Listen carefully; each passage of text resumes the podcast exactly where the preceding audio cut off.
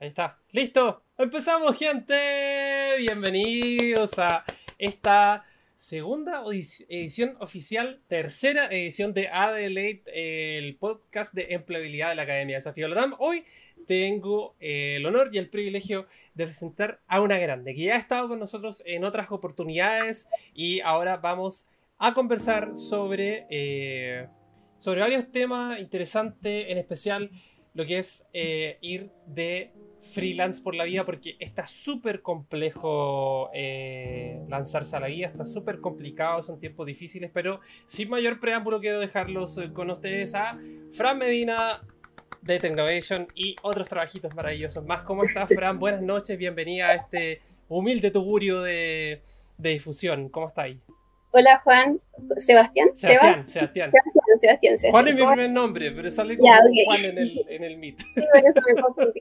Eh, bien, súper, muy contenta de estar aquí de nuevo con ustedes. Para mí, bueno, Desafío Latam fue un paso súper importante en mi carrera profesional, sobre todo porque yo como que de alguna forma comencé ahí todo lo que, y todo lo que para adelante fue gracias a ustedes, así que para mí es súper importante también estar como ah. aquí compartiendo mi experiencia. Qué rico, sí, para nosotros eh, estamos muy felices de, tenerte acá y, agradecemos de antemano que hayas aceptado la, la, invitación, eh, porque es, son tiempos difíciles, ¿ya? Son tiempos difíciles y, queremos brindarle a través de Adelaide la finalidad de este podcast es poder brindarle información y una luz de esperanza para la gente que está buscando pellitas en las tecnologías de la información, que es un mercado a veces súper cambiante, muy ambivalente y que, pero convengamos, cuando le pegáis el palo al gato, le pegáis el palo al gato. Entonces eso, eso es lo importante. Y en eso estamos esta noche de día martes 29 de julio ya, cerrando el mes, algunos ahí listo y predispuesto porque es semana corta. Recordemos que ayer fue feriado. Eh, queremos saludar a la gente que se está integrando al chat. Eh, Claudio San Lorenzo, seca la Fran, dice, trajo, trajo palo blanco la Fran, trajo palo blanco. Así que está, todo, todo, muy bien. A la gente, a mi equipo querido que tiene que estar viendo en sus casas, la gente de Desafío Latam, ustedes que nos ven en la casa, recuerden que pueden comenzar a comentar con nosotros acá en vivo y en directo en el chat. Le vamos a hacer preguntas a la Fran en este capítulo especial que se llama Free Lánzate, los desafíos de ser freelance y, nos, y conversamos con Fran Medina, vamos a comenzar un poco em, preguntándote, Fran, eh, ¿qué te llevó eh, a, estudiar lo que estudiaste? ¿Cómo fue tu, orientación de la carrera, tu historia ahí en general? ¿Cómo es? Ilústranos un poquito. Ya, mira, eh, yo la verdad es que desde chiquitita fui súper computina.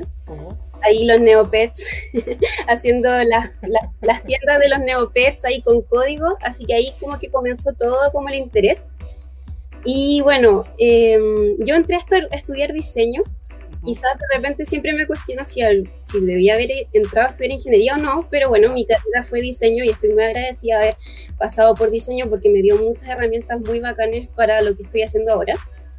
Y em, de alguna forma yo siempre así en el Tumblr, los Neopets y todas esas como sitios web como donde uno podía editar el código, ahí yo me metía también en el Messenger, no sé si se acuerdan que un tiempo en Messenger, así cuando éramos bien jóvenes, uno podía de alguna forma cambiarle el color de las letras a, la, tipografía del Messenger, a tu nickname y ponerle como muchos caracteres muy, muy entretenidos y muy, muy Pokémon. Ahí partí yo como con los sí.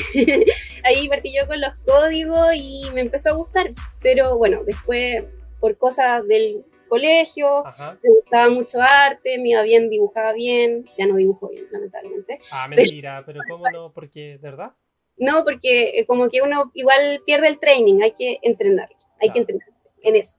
Pero bueno encontré otras motivaciones entré a diseño y, y tomé unos, y ahí ya eh, no me iba tan bien, tengo que admitirlo en el principio, y eh, hasta que encontré un poco mi norte con unos ramos electivos, que eran de desarrollo web.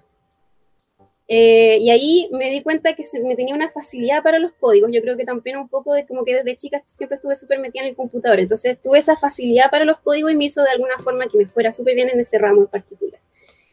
Y, después, por cosas de la vida, tuve que congelar la carrera, temas personales, y, eh, y quería como profundizar lo que había visto en ese ramo de diseño, de diseño como electivo.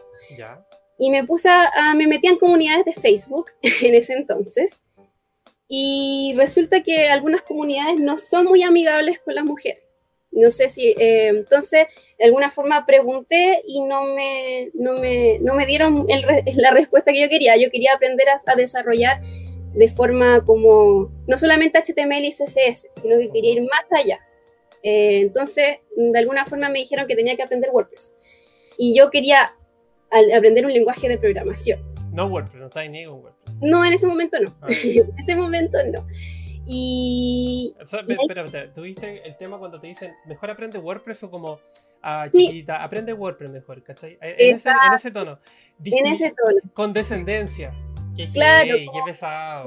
Y, súper pesado, como. Eh, no, y no, y cosas peores, como yo como, hola, me encantaría aprender a desarrollar eh, interfaces y, programación, pero que no sea WordPress. De hecho, puse en el mismo post que no sea WordPress porque quiero aprender más allá.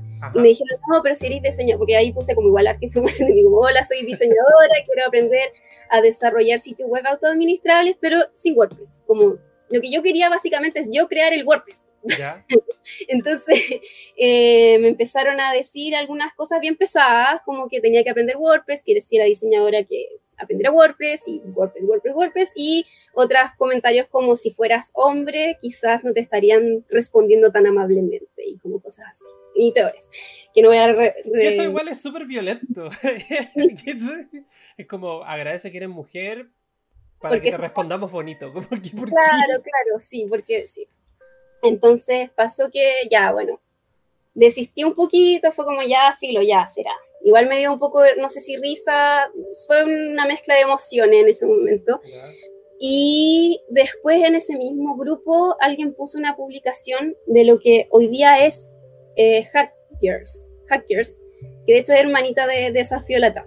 como, Sí, entonces eh, era Race Gears en esa época y eh, me interesó, entonces me metí. En el, en el, en el, en el, no era un bootcamp, era como una, un taller, un taller de un día, de un día sábado, me acuerdo.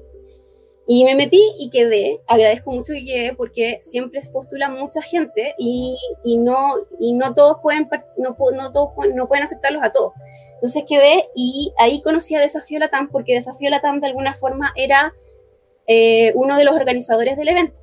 Y encontré tan buen, bien hecho el evento, tan interesante, aparte que eran eh, voluntarias mujeres y fue súper entretenido, eh, que dije, ya, me voy a meter al boot. Y porque yo antes no los conocía, no tenía idea ni que existían.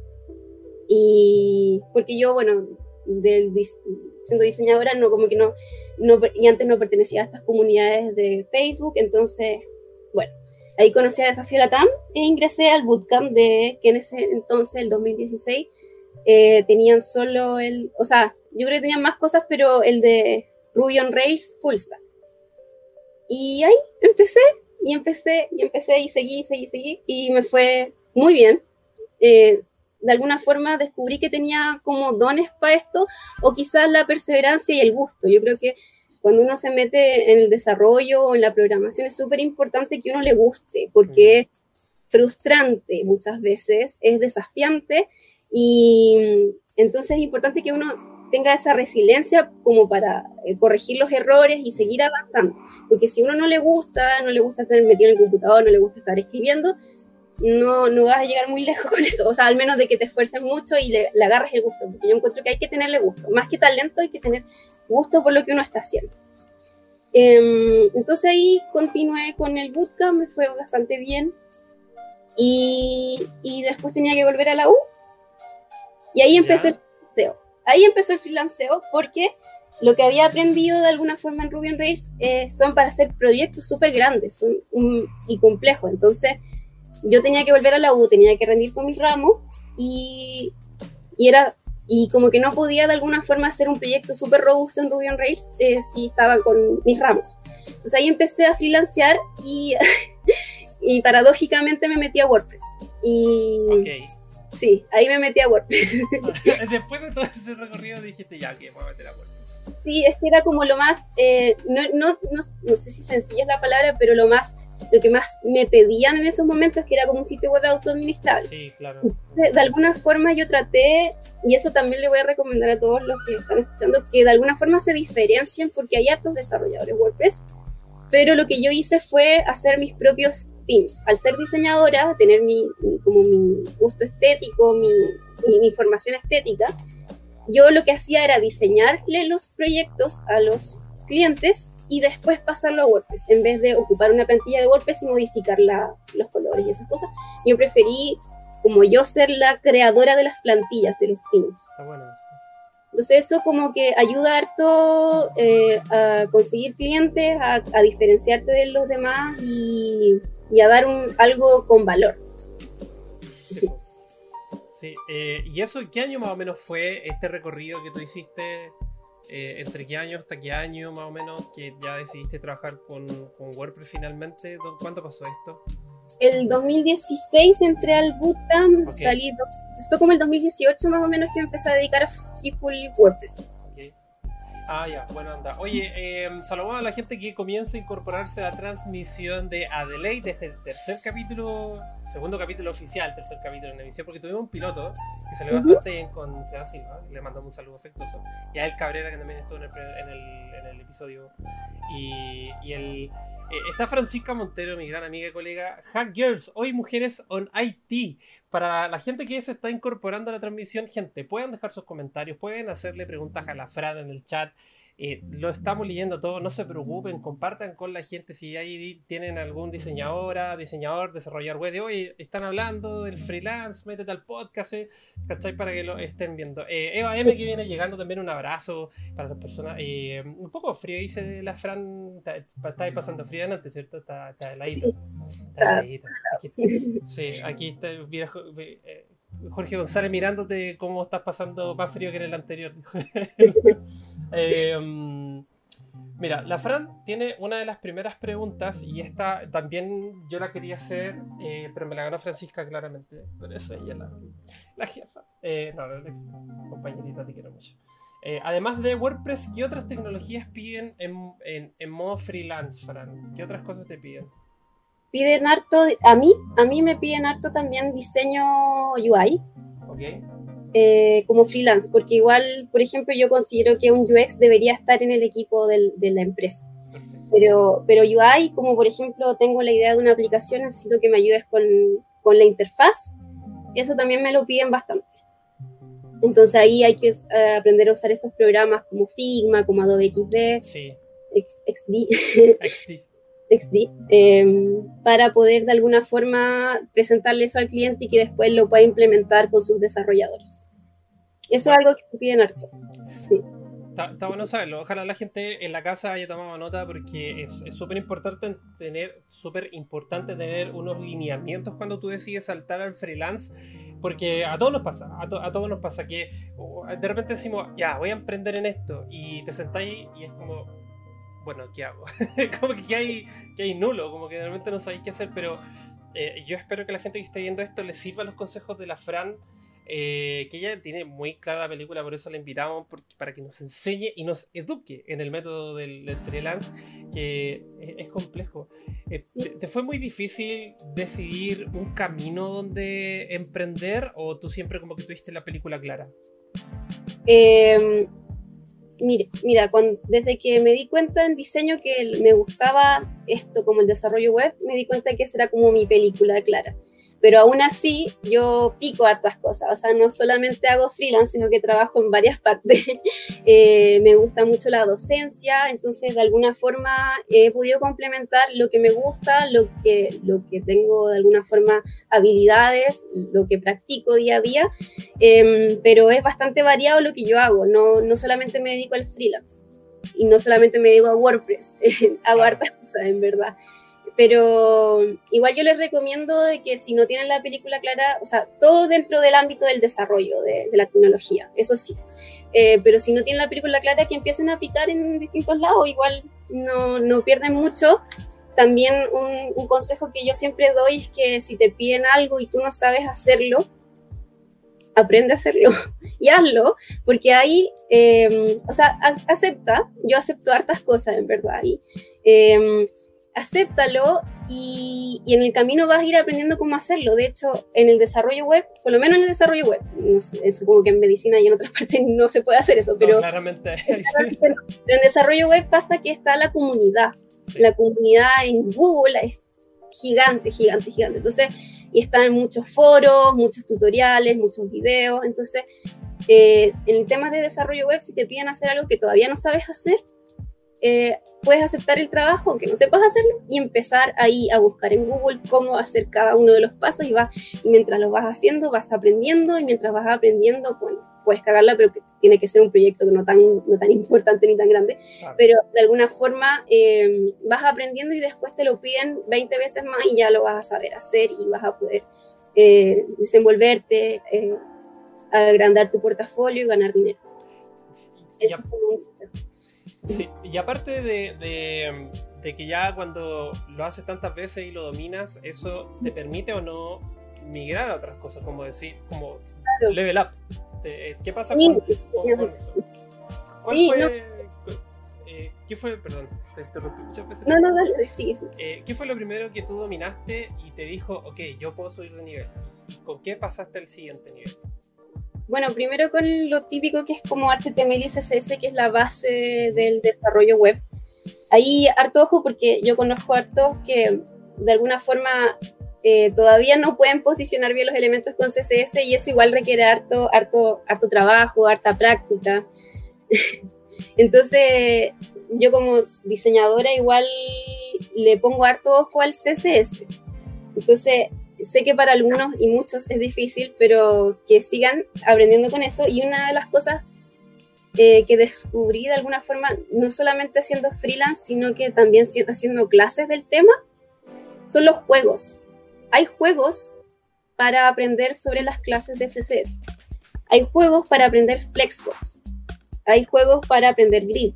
Entonces, jueguen y entreténganse y aprendan con eso y con eso les va a ser mucho, mucho, mucho más fácil el desarrollo de CSS, el posicionamiento de elementos, los selectores de, etiquetas y todo ese tipo de cosas. Hay juegos, hay que buscarlos y uno los puede jugar y puede aprender con eso y eso.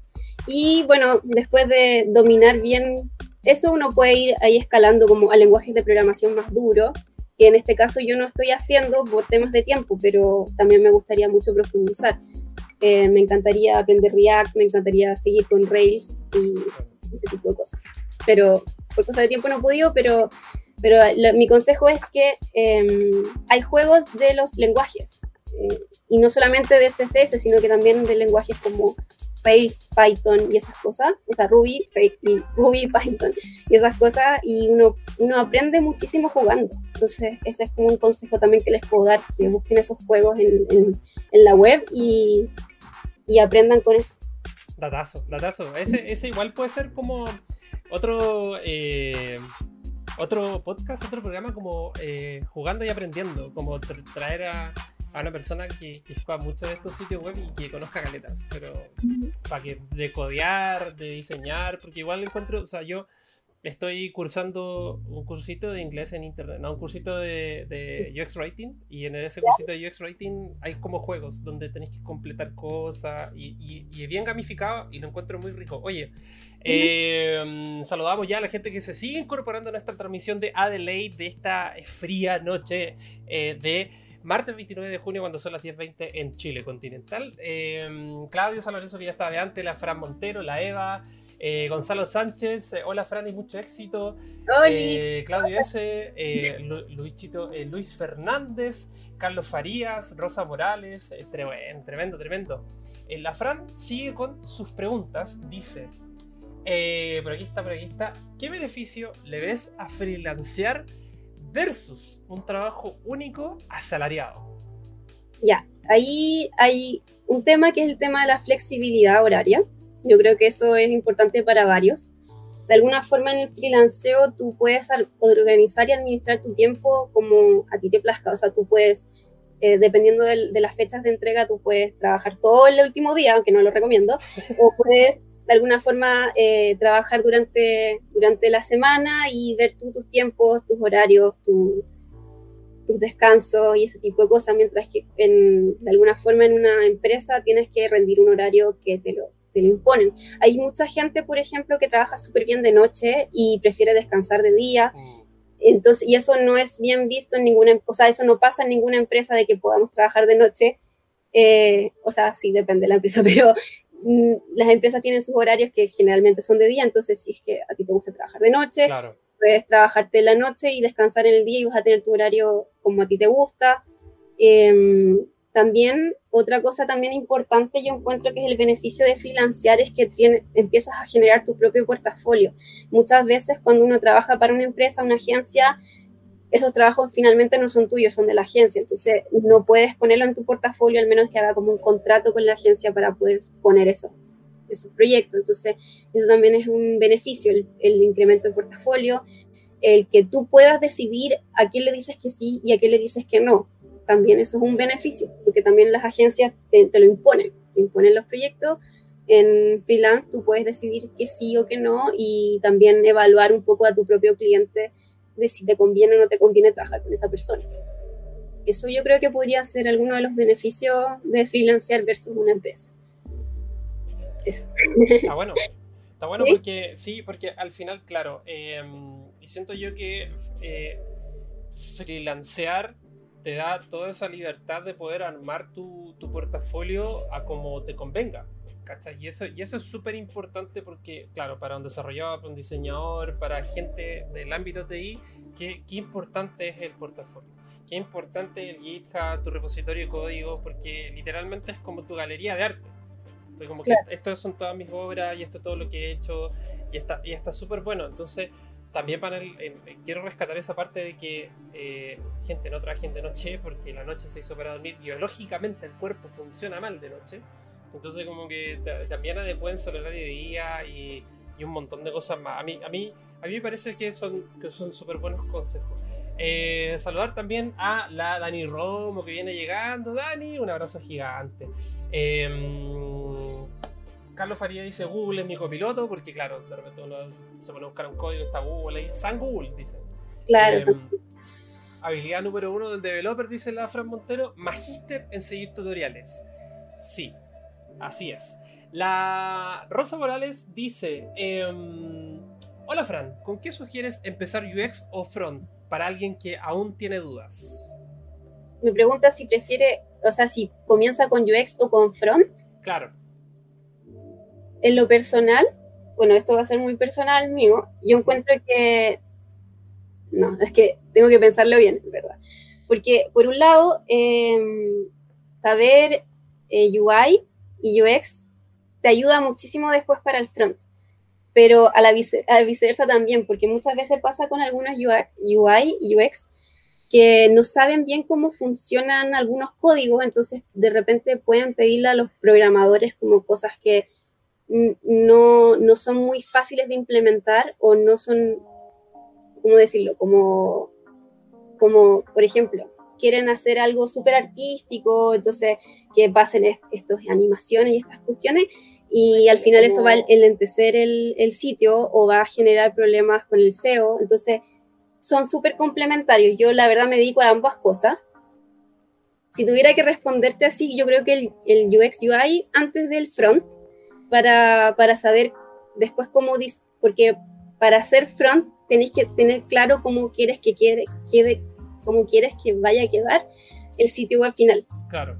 Y no estar como codeando mientras se va armando, porque eso genera, uno se demora mucho más y, y de alguna forma no es tan óptimo al final. Entonces, yo lo que hago siempre cuando hago desarrollo es primero hacer la maqueta en algún programa como XD o como Figma y de ahí, aprobada por el cliente, me pongo a desarrollar, porque cuando uno se pone a desarrollar sin maqueta o, o, sin dibujo previo, aunque sea un dibujito. Un mockup. Sí, un mockup por último. El, el, cliente después no le gusta que mueva para allá, que mueva para allá, y al final eso genera mucho más problemas porque ya tienes que desarmar todo tu código. Así que se complementan súper bien. Si te interesa, eh, podrías em, eh, empezar con UX. y, y después meterte al front porque es bacán, o sea, codear es bacán, para mí por lo menos, lo paso súper bien codeando, entonces, em, eh, pero también tiene que tener súper claro el diseño antes de ponerse a codear, porque si no, generan estos problemas. Sí. La parte que puede estar muy bien desarrollado un sitio, eh, pero sí, me vino a visitar la hija. Sí. Oh, no, a ver, a ver, ¿cómo se llama? Ah, no, ya, venga. Oye, pero si este es un lake nomás, que vengan todos. Claro. Aquí está la beba. La beba, ¿cómo se llama? Jin. ¿Jin? Jin, Jin, sí. Oh, ¿Con J o con, con, G de gato? Con J. Con J. Sí. Muy bien.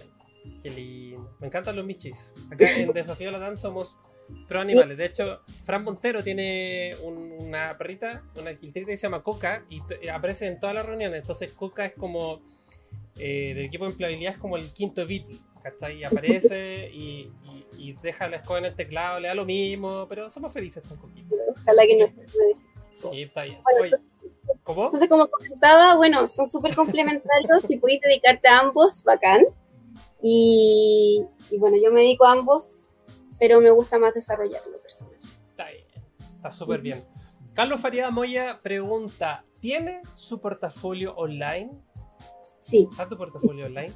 Bueno, de ahí vamos a compartir esos datos. Eh, te, lo, mando al tiro. Muy bien, vamos a, vamos a, recibir inmediatamente, lo vamos a colocar en el chat para que la gente lo pueda ver. Eh, saludamos a las personas que se vienen incorporando a la transmisión de Adelaide, a Claudia Moreno, eh, César Marín, Jim Contónica, dijo. Está bien, mírenlo. Hablando de, de, portafolio, el portafolio es algo súper relevante en el momento de trabajar freelance. O sea, tienen que tenerlo online porque si cómo te van a contratar para hacer un sitio web si no tienes tu propio sitio web. Pues, ¿Cachai la, dicotomía de la vida que de repente uno le pregunta así como a, los desarrolladores, oye, pero préstame, muéstrame tu portafolio y dice que no lo he terminado. Pero amigo, tengo que admitir que a mí me costó mucho sacarlo. Estuve años tratando de sacarlo, o sea, no lo sacaba, nunca lo empezaba, era como, ya, ahora sí, y era como, ya, no. Y pasó que para un proyecto que teníamos que postular, eh, una clienta me pidió que quería postular a un proyecto como a Porfo, no sé, algún, algún fondo, me dijo, ya, pero necesitamos portafolio. Y ahí yo tuve que hacerlo en dos días. Después de estarlo pateando años, lo hice en dos días. Así que igual, igual está, yo encuentro que mi portafolio está bien, pero está un poquito básico, pero todavía puedo mejorarlo, pero no me he dado el tiempo de hacerlo. ¿Para ¿Para qué hacerlo planificado si lo puedo hacer en dos días? Aguante la última hora, no. Pero ahí, ahí estás, pero hay un tema, porque ¿por qué lo pude lograr hacer en dos días? Porque ya había hecho hartos proyectos, entonces empecé a pescar como componentes de cada uno de los proyectos que ya había hecho para poder armar este portafolio.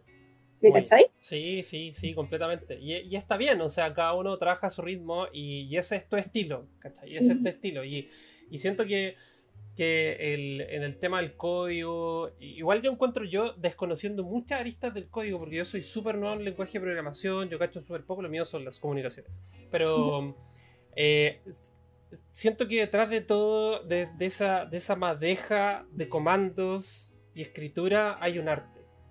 Hay, hay, un arte que está eh, muchas veces infravaloreado porque también hacer que todo este cúmulo de caracteres compile y forme algo visual requiere mucho talento y mucha paciencia y eso hay que reconocerlo. Yo creo que la gente que desarrolla tiene una habilidad para, para, poder ver el, código y decir, ok, ya, esto se lee así y se va a ver así. Hay una habilidad que es súper importante y hay que, hay que rescatarla. Eh, dime, iba a decir algo. Ah, no, no, que sí, que es verdad, eso. Aprueba. Sí, aprueba. El Carlos Faria dice, UX y front son cosas muy distintas. Si gusta de la investigación y ver datos, hacer entrevistas, organizar datos, vaya por UX. Eh, ¿Estás de acuerdo con esta afirmación? Sí, o sea, UX es User Experience. Yo me quiero más al UI en verdad, sí. Yo, pero el User Experience donde tienes que entrevistar los usuarios, tienes que hacer test de usabilidad, tienes que hacer testing, tienes que hacer hartos test y es harta investigación y es harta como mantra, no sé si cómo llamarlo, pero como que tienes que tener mucha conexión con el usuario. Oh. La parte visual, que también se complementa súper bien con el UX, ya que necesita como esta investigación previa para poder hacer interfaces usables. Claro. Sí, sí, eso, eso siento que también requiere de una habilidad de como extrapolarse lo que estás diciendo y conocer al target, conocer a tu público. También es súper importante eso como, como, como UX, que, que, tienes que saber más o menos estar al día con las tendencias, para, dónde va lo que tú estás diseñando, para dónde va el usuario que tú estás, de lo que tú estás diseñando, entonces por eso es importante. Eh, Claudia Moreno, no me he olvidado tu pregunta, solo quería destacar el, comentario de Carlos Faría. Dice, Claudia eh, tiene una pregunta. ¿Tienes tips para empezar a armarte tus clientes freelance? Sí. Eh, primero... Anoten. Ah, ya, ya. primero, decirle a todo el mundo, no, no todo el mundo, pero sí como publicar eh, por diferentes lados, WhatsApp, grupos de WhatsApp, incluso el grupo de la familia, oye, sabéis que estoy aprendiendo a desarrollar, tomé el curso de desarrollo, tomé el curso de front, no sé, el curso que haya sido, eh, y quiero, y cómo contarles. Y, ahí posiblemente estos amigos estos, o estos grupos de WhatsApp o lo que sea, eh, ellos quizás no necesiten a alguien todavía, pero sí van a conocer a alguien que sí lo necesite, porque actualmente, con el tema de la pandemia, se ha incrementado, se está requiriendo muchísimos sitios web, o sea, muchísimo, eh, porque está mucho la digitalización de las empresas. Entonces, como que la gente, primero que la gente sepa que está haciendo eso, y sin, sin sentirte menos, sin, sin echarte para abajo, tienes, tienen que saber. Eh, que estás haciendo eso y que, y que lo vas a hacer. Eh, después, bueno, eh, también otros tips podría ser como crearte alguna red social, como Instagram, donde empezar a poner tus portafolios y tu sitio web de, y lo otro también súper importante, el portafolio web. Pero por Instagram quizás pueda ser más fluido el como llegar a más gente. Estos son como los tips y lo otro es dar un buen servicio el primer cliente que te llega tienes que dar un excelente servicio, eh, no solamente como tu trabajo, como tu trabajo final, el, sitio web que le entregas, sino que ser amable, ser atento, eh, explicar lo que no entiende, porque muchos clientes no tienen idea de nada, entonces tú le vas explicando de a poco. Entonces, ¿qué pasa con eso? Eh, ese cliente después te recomienda. Entonces, eso es como lo más importante. De ahí se genera el boca a boca. Entonces, primero que todo el mundo sepa que estás trabajando en esto, tu familia, tus amigos, todos. Y después, como generar red, red, ya sea red social o tu portafolio donde la gente te pueda contactar. Te pueda contactar directamente.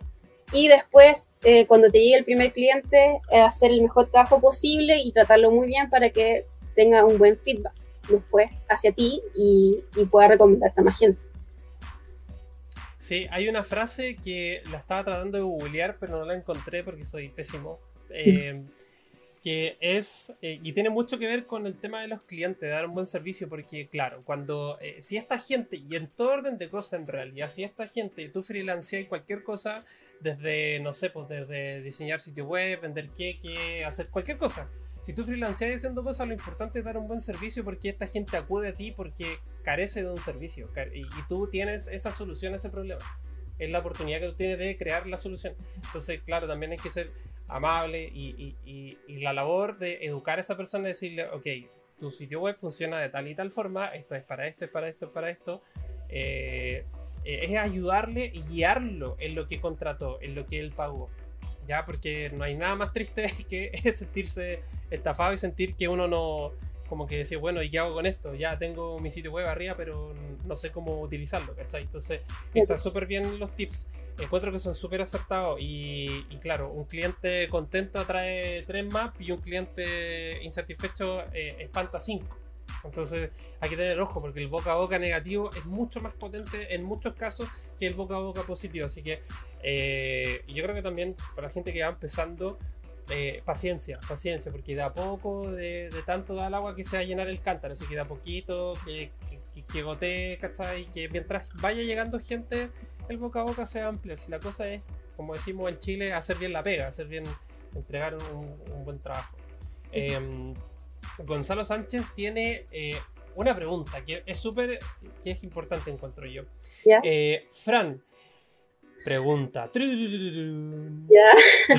¿Sugerirías adecuar el portafolio al tipo de trabajo que uno está postulando, teniendo más de uno o variantes? ¿O crees que eso ya sería un overkill y mejor aprovechar ese tiempo en más proyectos? Mm, lo voy a pensar un poquito, eh, porque a mí me, me lo han dicho que por lo menos para el currículum eso aplica bastante.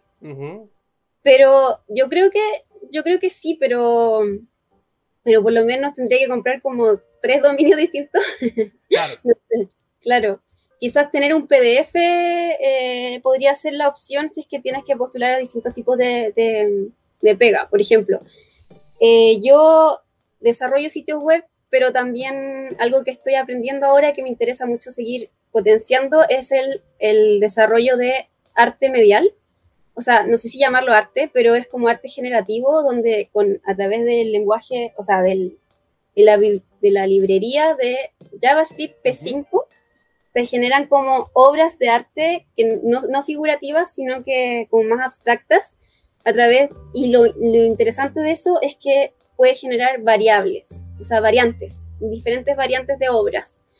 Entonces, si yo quisiera como aplicar a eso, mi portafolio actual no me, no me serviría, porque no es de eso, es de sitios web como más funcionales. Entonces, en esos casos como más específicos, yo creo que sí aplica tener diferentes portafolios, pero no sé si a nivel de recursos es tan óptimo. Claro. Porque, por ejemplo, igual en mi portafolio tengo sitios web y proyectos de diseño. La verdad es que al principio solo tenía sitios web, pero, pero quería como quizás potenciar un poco mis proyectos de diseño, entonces tengo esas dos cosas. Quizás podría haberme hecho un portafolio solo para mis proyectos de diseño no sé, la verdad es que no tengo la respuesta, pero, pero me pareció súper interesante la pregunta y súper profunda. Sí, de hecho, es que, es que claro. Eh, ¿Qué, opina Gonzalo? ¿Qué, opina Gonzalo? ¿Qué opina Gonzalo? Vamos a llevar a Gonzalo Sánchez ahora. No, mentira, te mejor. eh, sí, es, es una muy buena pregunta porque, claro, cuando tú tienes que hacer un currículum, el currículum, por lo general, lo ideal es que el currículum se adecue al tipo de trabajo que tú tengas que hacer, que tú, que tú estés postulando. Ya, porque no puede ser el mismo currículum para todos lados. Gente, por favor, no hagan eso. Em, pero con un portafolio diferente, porque claro, como dice la Fran, ya entramos a tener que comprar un, un dominio, ¿cachai? Y cómo hacerlo de nuevo y adecuarlo, etcétera, etcétera. Entonces, claro, y, ahí varía un poco, pero es una, es una muy buena pregunta y también la vamos a notar aquí al ladito en el post otro tipo de, podcast. Gonzalo Sánchez vuelve a decir, muy buena respuesta, Fran, en todo caso. Creo que el tema de manejar la variante en PDF es una buena idea. Y es una muy buena idea, es una muy buena idea, porque eso te, permite decir, ok, eh, eh, tengo diferentes tipos de PDF para, varios casos, pero acá está mi portafolio, acá está el sitio web. Y aquí pueden ver todo lo que he hecho. Está bueno. Eh, Carlos Farías eh, vuelve a, conversar con nosotros y dice, súper limpio y claro su portafolio. Uno, como diseñador, nunca está contento. El, eterno, ¿cómo se llama? El eterno Da Vinci, pintando la Yoconda, que nunca termina nada, nunca, nunca cree que está listo. Eh, DNL Silver, lo importante también es no caer en infinitos requerimientos del cliente a fijar algún documento de alcance. ¿Qué te pasa con esta, con esta afirmación, eh, Fran? algo que hablé mucho, en el webinar que, hicimos sobre freelance, eh, es el tema del, como la cotización que le tienes que generar al cliente antes de empezar el proyecto, que es súper importante, que no lo habíamos tocado todavía, pero es súper importante que el cliente sepa, tanto tú como el cliente sepa qué vas a hacer y, bueno, cuáles son los pasos, cuáles son, o sea, cuáles son como entre comillas las horas que te pueden molestar, cuáles son las cuáles son los entregables que tú le vas a dar y cuánto, cuánto te va a pagar y cuántos son la, la ¿cómo se llama esto? La, la, cantidad de iteraciones que puedes hacer sobre el diseño o sobre el sitio web. Ah, eso no lo sabía. hay cantidad máxima de iteraciones. Claro, o sea, depende igual, pero, pero yo considero que es importante ponerlo porque si no uno puede estar en un loop infinito de cambios, de cambios, de cambios. Y ahí yo recomiendo, por eso yo recomiendo siempre hacer la maqueta o el mockup o lo que sea antes, porque em, ahí el cliente sabe lo que va a recibir. Y, y al saber eso, eh, ya no te puede estar como pidiendo que iteres sobre el código. Eso, porque igual es más complejo cuando ya está programado o desarrollado. Mm. Igual yo em, había mandado como una cotización, o sea, un, Word así como los puntos que debería haber en una cotización. Así que no sé si se les puede mandar Sí, claro, sí. Después te, lo puedo pedir por interno ese tema porque eh, me parece súper interesante tocar este tipo de cosas como para los datos para los freelance, como una guía básica de cómo interactuar con los clientes, porque en todo orden de cosas es difícil interactuar con los clientes y te enseñan a que el cliente siempre tiene la razón, pero gente, el cliente no siempre tiene la razón. La razón es una ilusión. La razón es una ilusión que uno al final aboga por el sentido común. Pero es un tema mucho más profundo y para que dar la larga. Eh, Fran Montero dice, y, hablando de los clientes... otra cosa importante también, antes, perdón, es que también ustedes hacen la cotización en un momento en específico en el que pueden aceptar ese proyecto. Entonces es súper importante que en la cotización base de alguna forma digan cuánto, cuánta vigencia tiene esta cotización, porque si ahora estás con X cantidad de proyectos y puedes aceptar ese proyecto, lo puedes aceptar y no tienes ningún problema, pero si el cliente te llama tres meses después y estás con otros proyectos, ya no lo puedes aceptar, pero él te va a decir, yo ya acepté la cotización y no, porque tiene que haber una vigencia, una cantidad de días o una cantidad de semanas que dure esa cotización. Y después si no se hace una nueva cotización. Disculpa. Ya sigue, perdón. No, pero está súper bien porque ese, yo creo que es el dato que nos falta, porque te cachai, onda, ya voy a freelancear. Eh, recibí una cotización, mandé una cotización y pasan cuatro meses y tú pensás que se, te, se olvidó de ti. El cliente dice, hola, acepto la cotización. Y tú así como, ¿qué? ¿Quién eres? ¿Por qué claro, Está bien, está bien. Y eso, eh, ponerle fecha y hora y todo por correo es súper importante, em, también hay más comentarios de las personas. Dice, eh, ¿qué haces? Y hablando de los clientes, Fran Montero tiene una súper buena pregunta que te dice, ¿qué haces con ese cliente que insiste en tener su producto en un día? Porque hay gente que quiere las cosas para ayer hoy. Sí, bueno. sí, bueno. Eh, esa pregunta la va a contestar la subsecretaria. claro, claro. Eh, depende. Ahí depende igual la relación que tengas con esa persona y por eso también es importante poner los tiempos estipulados en la cotización. Y otra cosa súper importante que pasa mucho con esos clientes que quieren todo para el tiro, es que más encima no te mandan las cosas que necesitas hacer para poder desarrollar. Entonces, ser como súper específico en la cotización de que el tiempo de desarrollo va en directa medida con la entrega del material necesario para poder desarrollarlo. Y culturizarlo como se pueda, porque igual hay algunas personas que son un poquito más difíciles que otras, culturizarlo en que esta cosa toma su tiempo. Y si, y si no, o sea, o sea si, si te pidió a ti es porque él no sabe hacerlo. Entonces, que como que de alguna forma respete el tiempo que acordaron la cotización y que te mande la información lo antes, o sea, lo, si es tan urgente que te mande todo lo que, lo que tú necesitas para poder desarrollar a tiempo, porque si no, o sea, se atrasa y no es culpa tuya. Sí, y, claro, porque después cuando hay una... Y eso también tiene mucho, mucha relación con, con que eh, como freelance tienes que tener buenas habilidades comunicacionales, porque por último, si la otra persona se expresa mal y es muy indecisa lo que quiere, tú sales a buscar eso. Como que sale a buscar esa información, porque también es importante. O sea, eh, yo entiendo, debe ser súper frustrante y, y, me ha pasado que pedirle al cliente detalle, qué es lo que quiere, así como por favor dime qué es lo que quieres porque no sé ahí, ¿no? Pero también es como decir, ok, bueno, veo que tu búsqueda va orientada para este lado. Sí, está, ok, y, como eh, lo que hace cuando uno está... Eh, sacar mentira por verdad, ¿cachado? Que en, ese tipo de, búsqueda. Pero es complejo, es un tema encuentro y es un temazo, porque también requiere harta habilidad blanda y paciencia. Sí, mucha paciencia.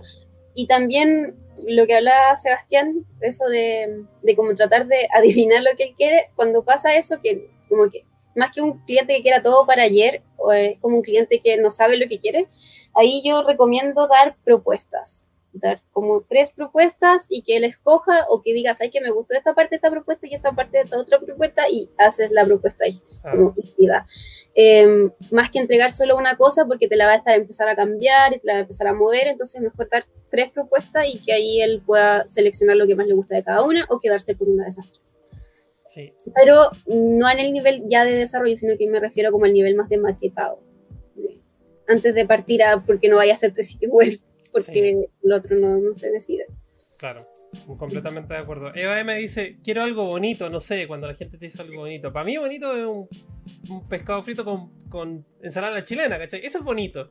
¿Cachai? Pero, o sea, bonito es como muy subjetivo. Bonito es como al aire. Entonces, cuando dicen quiero algo bonito, también tiene que ir acompañado. Y ahí es donde la Fran entra de nuevo y te dice: eh, hagamos un mockup, hagamos un diseño previo para yo no tener que codear o diseñar todo y después volver a una iteración eh, innecesaria. Entonces, también por eso es importante que, que, que tú, como, como freelance, eh, sepas bien definirle los límites al cliente de qué es lo que quiere, qué es lo que necesita y qué es lo que es factible y qué es lo que no. Porque hay mucha gente que, siento yo, no sé si te pasa, Fran, corrígeme si me equivoco, hay, hay gente que freelanceando te pide cosas que, que, que, son como imposibles a veces, que codear cosas que, que, escapan de tu conocimiento y se frustran. ¿Cómo manejáis ese, ese tema tú? Depende, mire. Eh, porque pueden haber cosas que yo no sepa hacer y que pueda aprender a hacerlas, como lo dije en un principio, como atreverse quizás a aceptar uh pero si la remuneración de eso no vale la pena, o sea, si te vaya a desgastar y vaya a estar días aprendiendo, buscando tutoriales y no durmiendo por, por ese proyecto y, la remuneración no va a ser acorde a lo que, a lo que vas a, sufrir por ese proyecto, entonces yo recomiendo no tomarlo, pero si, si, la, si es bueno, si, si, si, si es un desafío que tú quieres aprender a hacer para después aplicarlo en otros proyectos, yo sí los tomo, aunque no sepa hacerlas en el momento. Está bien. Sí, porque eh, echando a aprender se aprende. bajo, bajo esa premisa. Sí, yo creo que el código, no sé si también podéis corregirme si me equivoco, el código tiene mucho eso, como echando a aprender se aprende. Sí, sí. Eh, sí, aparte que se pueden hacer muchas cosas eh, que van más allá de, lo que nosotros normalmente hacemos. Como lo que yo comentaba de esta arte generativo a través de, de 5, eh, no sé si, no creo que todos conozcan P5, pero pueden hacer cosas muy artísticas y muy diferentes. Entonces, no necesariamente el típico sitio web de banner, botones y menú. Y se pueden hacer cosas mucho más entretenidas y, y son, son muy entretenidas. Así que, y, y, como que también pasa algo con el código cuando uno no sabe hacer algo o, o, o desarrolló un código, no sé, JavaScript y no funciona y genera error y todo, y después como que ya vaya a dormir, como que estáis medio frustrado y después te despertáis y lo podía hacer y es como una satisfacción súper bacana.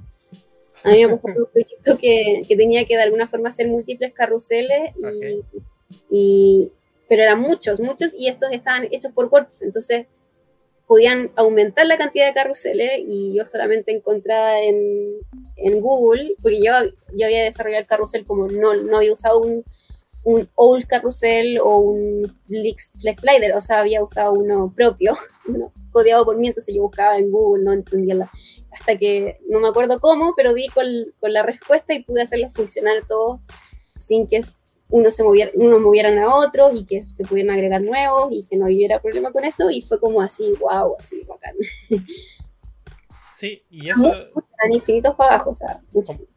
Claro, y ayuda mucho pensar fuera de la caja también, como decir, bueno, ¿qué otra vuelta tuerca le puedo encontrar a este problema? Porque si seguimos intentando, si queremos una solución diferente, no, no se puede seguir intentando lo mismo. Entonces, partiendo por esa premisa.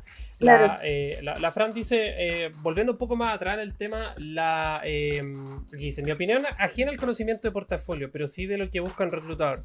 Un dominio con diversas categorías que llamen al cliente a optar por lo que quiera ver puede ser una buena idea concuerdo. Yo creo que, claro, sí, un dominio con, con diferentes cosas, subsecciones y todo, puede también ayudar a la navegación. Ahí el UX entra mucho también en, juego cuando tú haces un, un, dominio que tenga que ser atractivo. Eh, no entendí el, el, comentario de Jonathan González, no lo entendí. ¿Qué dice? Manejarlas en látex, eso, mi aporte inútil. No entiendo, no entendí. ah, ¿debe ser por los carruseles? ¿Puede ser? No, no, lo dijo antes, mucho antes. Ah, ah entonces no sé. No sé. Luis Fernández, Pregunta. ¿Cómo saber cuánto cobrar si no has tenido experiencia? Difícil pregunta, en verdad. Igual yo, yo partí cobrando poco, si tengo que admitirlo, pero ya no más. No, no sabría responder esa pregunta. Pero pero hay una base, hay como un mínimo, el, dependiendo de qué cosa, de qué depende mucho el cobro en ese sentido. a, mí me, yo cuando lo calculo, calculo primero, mira, súper importante, antes de cobrar, antes de cobrar cualquier cosa, tener reunión con el cliente y saber qué quiere. porque te, porque mm, a mí muchas veces me han, han, llegado gente y me dice, ¿cuánto me cobras por un sitio web? Y yo digo, como, tenemos que tener reunión primero. No, pero más o menos, ¿cuánto me cobras? Y la verdad es que un sitio web eh, puede ser muy distinto, o sea, todos los sitios web son súper distintos entre sí, tienen distintas funcionalidades, eh, tienen distintas componentes, entonces súper importante antes de cobrar es tener reunión con el cliente y saber qué quiere o más o menos qué quiere y tomar apunte de cada una de las cosas que te diga. Eso, meterlo en la cotización y evaluar. A mí no me gusta cobrar por horas, horas hombre, porque, porque si yo me demoro si yo antes me demoraba tres horas en hacer algo, pero ahora como que ya sé cómo hacerlo y me demoro una, voy a recibir menos dinero, siento que tengo más experiencia, como que a mí no me, no me da tanto sentido.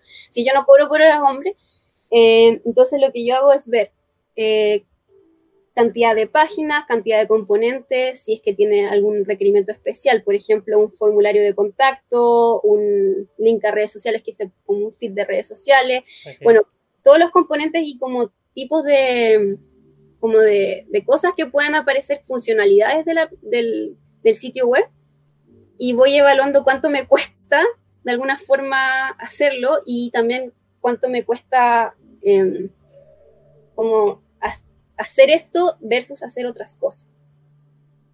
¿Se entiende un poco? Sí, sí, obvio. Es, contrastar, contrastar el, el, trabajo, el nivel de dificultad, el tiempo, el cálculo de, de, de hora eh, de hora hombre, entonces como que hay, hay un montón de variantes y, y sí, y recojo un poco el guante de Fran porque cuando nos atrevemos a emprender eh, cuesta mucho ponerle precio y, va, va, por una cosa de, de, de, apreciación y de valor propio del trabajo, porque a veces creemos, a veces tenemos nociones falsas de que nuestro trabajo vale muy poco o muchas veces nos tiramos el tejo pasado y eh, ponemos un sobreprecio por el trabajo. Entonces también hay que ir como tanteando. Y, yo creo que quizás puedes coincidir conmigo en esto que hay, que ir de menos a más. No como lanzar el tejo como 30 lucas por un diseño, no, como ir de, menos a más, como ir subiendo en la escala.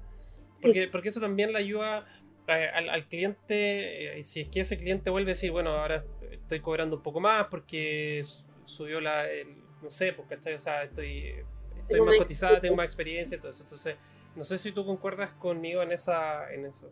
Sí, sí, de hecho así fue más o menos mi proceso. Eh, Perfecto. Oye, eh, bueno, eh, el Daniel Silver vuelve a preguntar y, dice, ¿qué usas para los mockups Balsamic?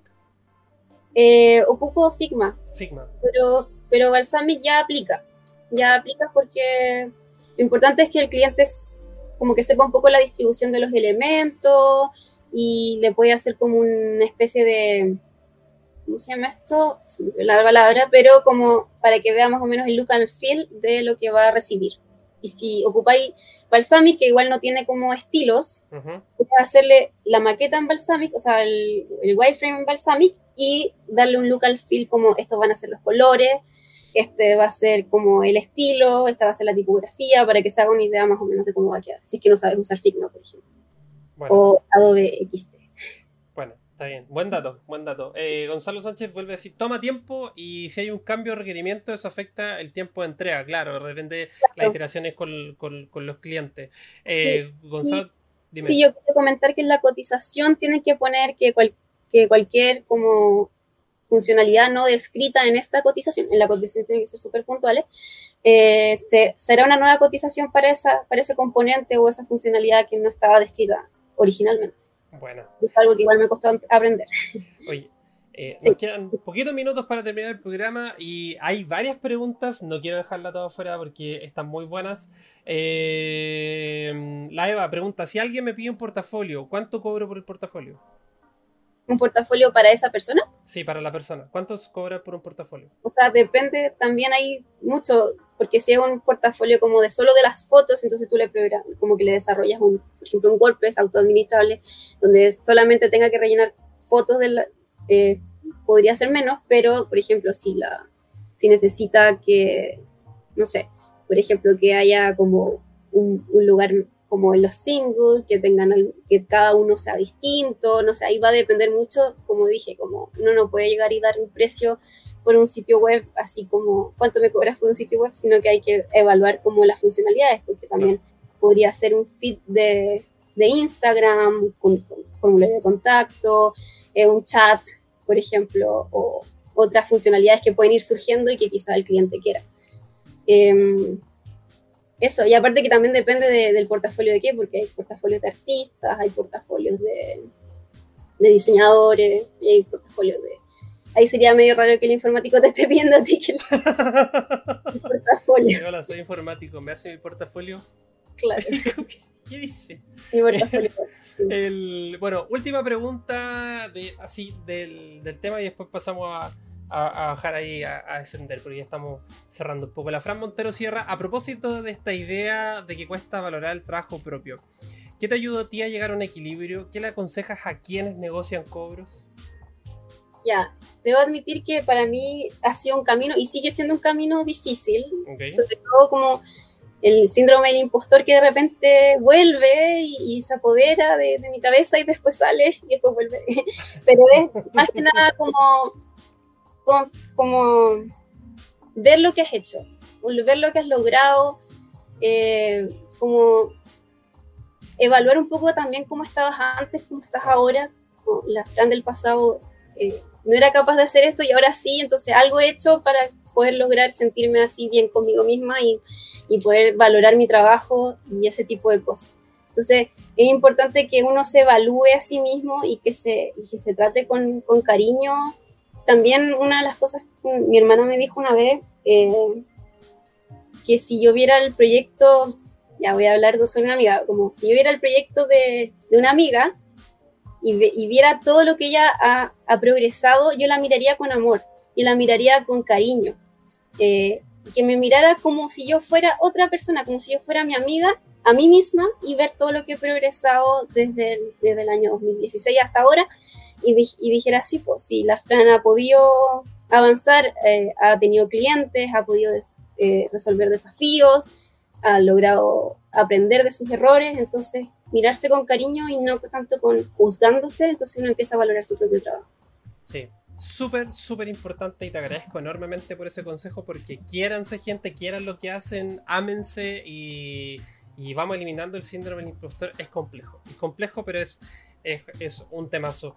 Eh, César Marín dice, como casi todo servicio o producto, me imagino que cobraron 30, 50% por sobre el costo. El tema es que tenga claro los costos de tiempo, hora, etc. Eh, Daniel, dime, Es que muchas de las cosas que, es que ya, ya las hablé en el, en el webinar cuando hicimos esto, hablé de ese tema como que no ha salido todavía, pero sí. Eh, consejo súper importante, cobrar el 50% por adelantado y nunca empezar a trabajar sin ese 50% o 25%, dependiendo de la cantidad de, dinero, eh, nunca comenzar a trabajar sin eso. Y segundo, la cotización súper importante, que ahí siempre esté definido lo que vas a hacer y si es que ellos quieren otras funcionalidades, otra cotización. Súper, súper bien y súper de acuerdo. Dos preguntas para cerrar saliéndonos un poco del tema. Eh, César Marí pregunta, ¿con qué música codeas? ¿Qué estás escuchando? ¿Qué está escuchando la Fran Medina hoy en día? La Fran Medina, mira, tengo dos moods. Ok. Uno como es el lo-fi, ¿cachai? Que hay un en YouTube que... Lo-fi, sí. lo-fi que dice code to... O sea, lo-fi to code. ¿Existe? Sí, existe. Hay una monita vestida de azul codeando como el, como el otro low-fi que una niña está estudiando, bueno, está una niña codeando. Eso lo escucho cuando, cuando estoy relax y cuando estoy como motivada, así como on fire, bueno, la música que me gusta a mí. Y lo bueno es que la música que me gusta a mí no me ha dejado de gustar, aunque, aunque, aunque codee con ella. Muy bien. Porque a mí me gusta mucho codear, es algo que me motiva y como que así. Y esa música es el Power Metal Symphony. Muy bien, muy, muy, muy buen género. Muy bien. La Fran Montero debe estar aplaudiendo en su casa porque también es eh, metalera rehabilitada, dijo ella la otra vez. Eh, pero está bien, está bien. Sí, todos tenemos nuestro, nuestro mood para jugar, para codear, etcétera, y, y, hacer nuestras cosas. Estamos llegando al final de esta nueva edición de Adelaide, cuando ya se acerca las 11 de la noche en territorio chileno. Queremos agradecer enormemente, primero que todo a ti, Fran, por pasarte por acá, aceptar nuestra invitación. Ha sido, yo creo que ha sido una, gran conversa, muy provechosa, llena de tips, llena de consejos para la gente que, que todavía está indecisa si tirarse el piquero, ¿no? Así como onda, láncense. Y. Em, antes de darte la palabra por última vez, Fran, también agradecer a las personas que se pasaron por, eh, por el chat, por los viewers. Estamos muy contentos, seguimos creciendo. Este programa va martes por medio. El próximo programa ya va a ser el día 13 de... Eh, martes 13, martes 13 de julio. Y pronto vamos a estar anunciando quién va a ser el invitado o la invitada eh, de, de esta nueva edición. Eh, se hace partes por medio, porque la idea de esto es que también la gente pueda ir, ir aprendiendo cositas, todo y no rentar el, el, modelo. Adelaide es un programa que desarrollamos en el equipo de empleabilidad para la gente que eh, quiere freelancear, que está buscando trabajo en, en, TI, que muchas veces está como un poquito complicado para dónde va la micro, y en eso, eh, esa es la idea de, de Desafío Latam, es ayudarle a ustedes que están en sus casas. Así que, eh, Fran, los últimos, eh, el último minuto, minuto y medio para que tú puedas decir lo que tú quieras decir, así que el plato es tuyo. Ya, primero que se atrevan, atrevan a aceptar los desafíos, como dije en un principio, como si de repente te piden un sitio web y tú no sabes cómo hacer algo, aprender a hacerlo y aprender haciendo es súper súper valioso porque de ahí lo puedes aplicar a, lo, a todos los proyectos en adelante y, busquen también su diferenciación de alguna forma, porque hay muchos desarrolladores, entonces, ¿cómo me diferencio yo? Eh, eso, eso básicamente no sé. Sí, eso nomás. ¿Quieren mandar un saludo? Un saludo, bueno, a mí, bueno, a mi pololo, a mi hermana, no, no, a, toda la gente que, que, me apoya, que me quiere, a mis amigos, o sea, han sido un gran gran apoyo los amigos que estoy teniendo ahora. Eh, también un poquito eh, a la gente que, o sea, la gente que me quiere me apoya y, le gusta lo que hago. Ahí, bueno, harto a mi pololo porque él, porque de repente igual uno, uno se frustra, uno se cansa y, y él me ha apoyado bastante. Perdón, lo. No, pero está, está, bien, está bien. Sí, y también yo creo que las dos personas muy importantes en mi vida es él y mi hermana. Entonces, para mí es súper importante su apoyo en momentos cuando uno se frustra, porque pasa, aunque uno le, le, vaya bien, siempre como que de repente, como había comentado, de repente vuelve el síndrome del impostor, donde uno no se siente bien consigo misma y ellos como que me recuerdan que me tengo que querer desde afuera, como, como si yo fuera una amiga mía.